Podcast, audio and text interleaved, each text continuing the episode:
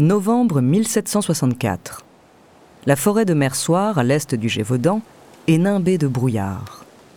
Le ciel et les étoiles se devinent à peine à travers les branchages. Sous le vent, les troncs grincent, les feuilles tremblent comme des grelots. Au plus profond des fourrés, les chouettes et les corbeaux semblent se rassembler, toujours plus nombreux, en poussant de petits cris sordides pour avertir le bois de la présence des hommes. Le sol, couvert d'aiguilles de pin, craque sous le pas des soldats, des gardes-chasse et des paysans qui avancent prudemment. Ils sont plusieurs milliers à marcher en cercle serré, armés de haches, de lances et de fusils. Un étau destiné à piéger la bête qui leur échappe depuis près de deux mois maintenant. Il fait froid. Le pelage des chiens limiers est secoué de frissons réguliers. Mais la traque les garde à l'affût. Ils pistent au flair, les oreilles tendues attentive au moindre bruit suspect. Le capitaine du Hamel est en tête du cortège. Pas de gestes brusques, pas de coups de feu inutiles. Il a prévenu ses hommes. La bête est plus intelligente qu'un simple animal. C'est un prédateur qui sait se faire discret quand il se sent chassé. La débusquée demande patience et détermination. Ce n'est pas un loup, il en est certain. Il en a déjà tué plusieurs dizaines ces dernières semaines dans la région sans que les meurtres ne diminuent.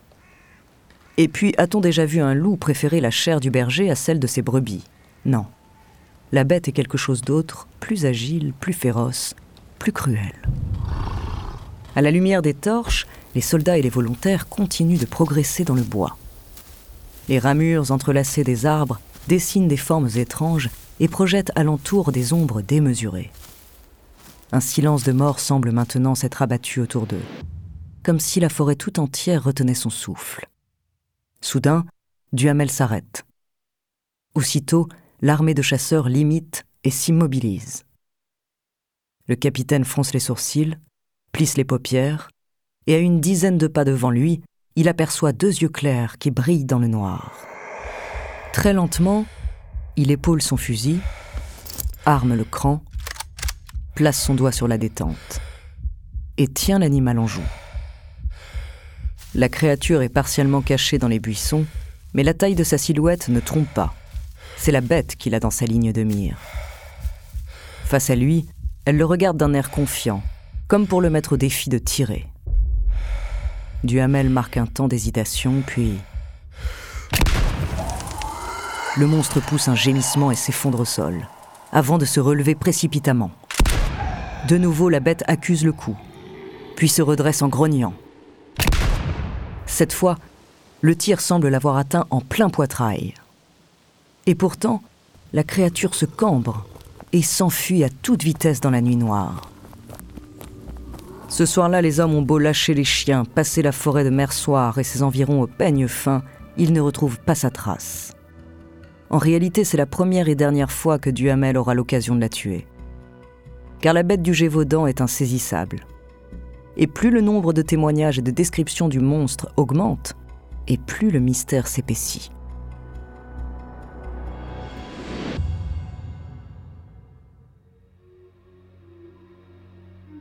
Bonjour, je suis André Abrusque, bienvenue dans Les Fabuleux Destins. En quatre épisodes, je vais vous raconter l'histoire d'une étrange créature qui a terrifié la France du XVIIIe siècle. Aussi cruel qu'insaisissable, ce monstre qu'on croyait envoyé sur Terre par le diable en personne a laissé derrière lui de nombreux cadavres. Son nom, la bête du Gévaudan. De l'échec des chasseurs à l'implication de la presse et du roi de France en personne, découvrez la deuxième partie de son mystérieux destin.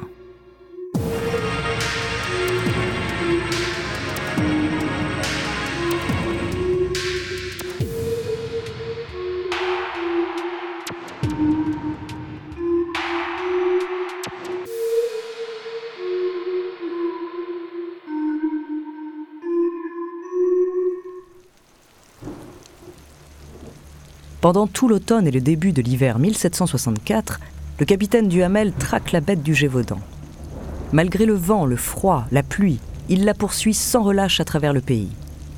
Mais la créature lui échappe encore et toujours. Pire, elle continue de tuer femmes et enfants sur son passage. Certaines victimes sont retrouvées tout près de leur maison, en plein jour. Des témoins disent même l'avoir aperçue dans les rues des villages, aux fenêtres des maisons. C'est comme si, malgré la chasse et les prières des habitants, la bête devenait de plus en plus téméraire, comme si elle agissait par provocation. Duhamel s'obstine, mais il change de stratégie. Après l'avoir touchée sans la tuer dans la forêt de Mersoir, il tente de la prendre en embuscade. Cette fois, le cadavre de l'une des victimes servira d'appât. Il s'empare de la dépouille et la dispose près d'une rivière. Le vent et les eaux colporteront l'odeur du sang dans les environs, et le monstre certainement reviendra s'y nourrir. À défaut de le trouver, le capitaine espère l'attirer jusqu'à lui. Avec ses hommes cachés à proximité, il attend plusieurs jours. Mais en vain.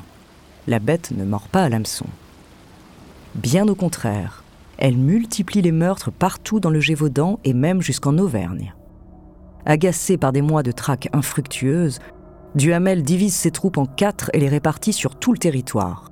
Mais la créature esquive les soldats et attaque parfois des villages très éloignés en un seul jour d'intervalle. C'est à n'y rien comprendre. D'abord, elle survit à trois coups de fusil, et en plus elle se déplace à une vitesse prodigieuse. Duhamel a l'impression de perdre la raison. Il ne veut pas croire les rumeurs des villageois. Et pourtant, elle lui trotte constamment dans la tête. Et si la bête avait le don d'ubiquité, capable au même moment d'être à deux endroits différents Et si c'était en réalité une créature surnaturelle, mi-sauvage, mi-intelligente? Un loup-garou Avant de continuer cet épisode, nous voulions vous remercier pour votre écoute. Si vous voulez continuer de nous soutenir, abonnez-vous à la chaîne Bababam Plus sur Apple Podcast. Cela vous permettra une écoute sans interruption. Ou bien écouter ce message de notre partenaire sans qui ce podcast ne pourrait exister. On se retrouve tout de suite après.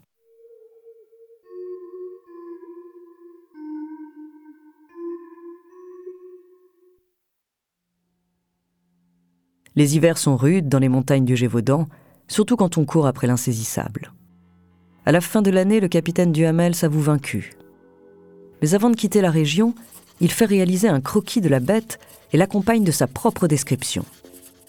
Poitrail de léopard, pattes d'ours, oreilles de loup.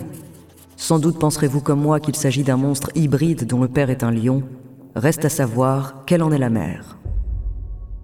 Jusque-là, l'affaire n'avait pas vraiment fait de bruit hors des frontières du Gévaudan. Mais au début de l'année suivante, en janvier 1765, tout change quand la presse s'en empare. À ce moment-là, la Gazette de France et le Courrier d'Avignon, les principaux journaux de l'époque, sont en mal d'informations juteuses. La guerre de sept ans vient de se terminer et il ne se passe pas grand-chose en France. Cette histoire de meurtre et de monstres impossibles à tuer est l'occasion rêvée de faire remonter les ventes.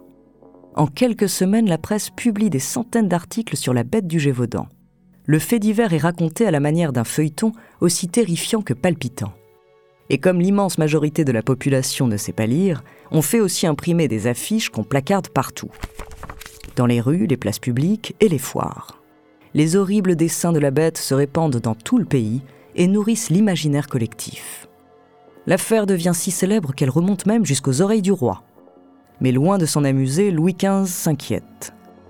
D'abord, le souverain a tout intérêt à se faire respecter de ses provinces, l'autorité de la couronne est en train de s'effriter dans les villes et les campagnes, et la révolte gronde. Il ignore bien sûr que 25 ans plus tard, la prise de la Bastille sonnera le début de la Révolution. Et puis, le pouvoir de guérir, de soigner, de protéger le petit peuple est l'un des symboles de la monarchie de droit divin. En réalité, cette affaire remet directement en question sa crédibilité et sa force.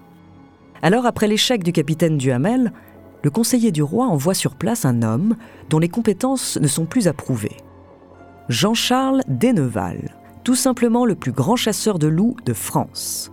Avec plus de 1200 trophées à son tableau de chasse, le louvetier ne plaisante pas du tout quand il s'agit de traquer les bêtes sauvages. Ces dernières années, il a littéralement purgé les forêts de Normandie dont il est originaire.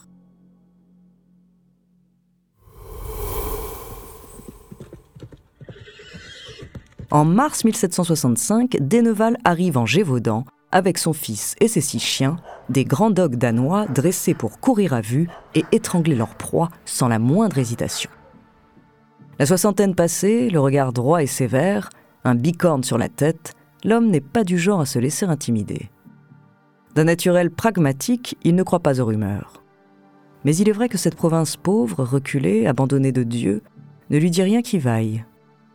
Il souffle ici un vent mauvais, un parfum de malheur.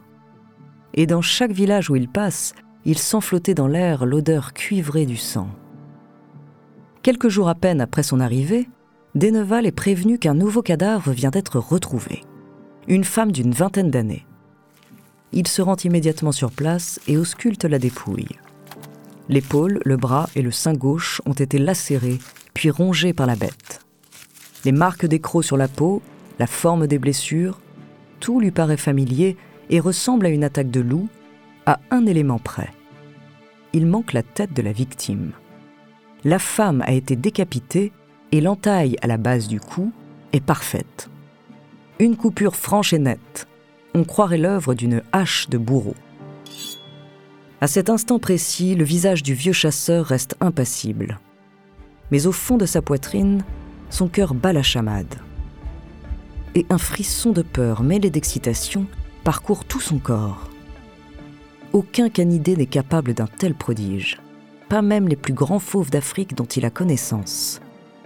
Alors soit les loups du Gévaudan sont bien différents de ceux de sa Normandie natale, soit les rumeurs disent vrai il règne bel et bien sur ces contrées hostiles une bête qui défie les limites de l'imagination.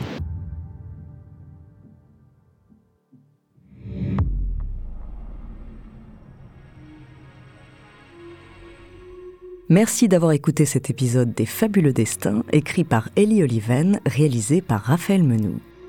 Dans le prochain épisode, je vous raconterai comment un homme du Gévaudan a fini par réussir à tuer la bête. En attendant, si cet épisode vous a plu, n'hésitez pas à laisser des commentaires et des étoiles sur vos applis de podcast préférés.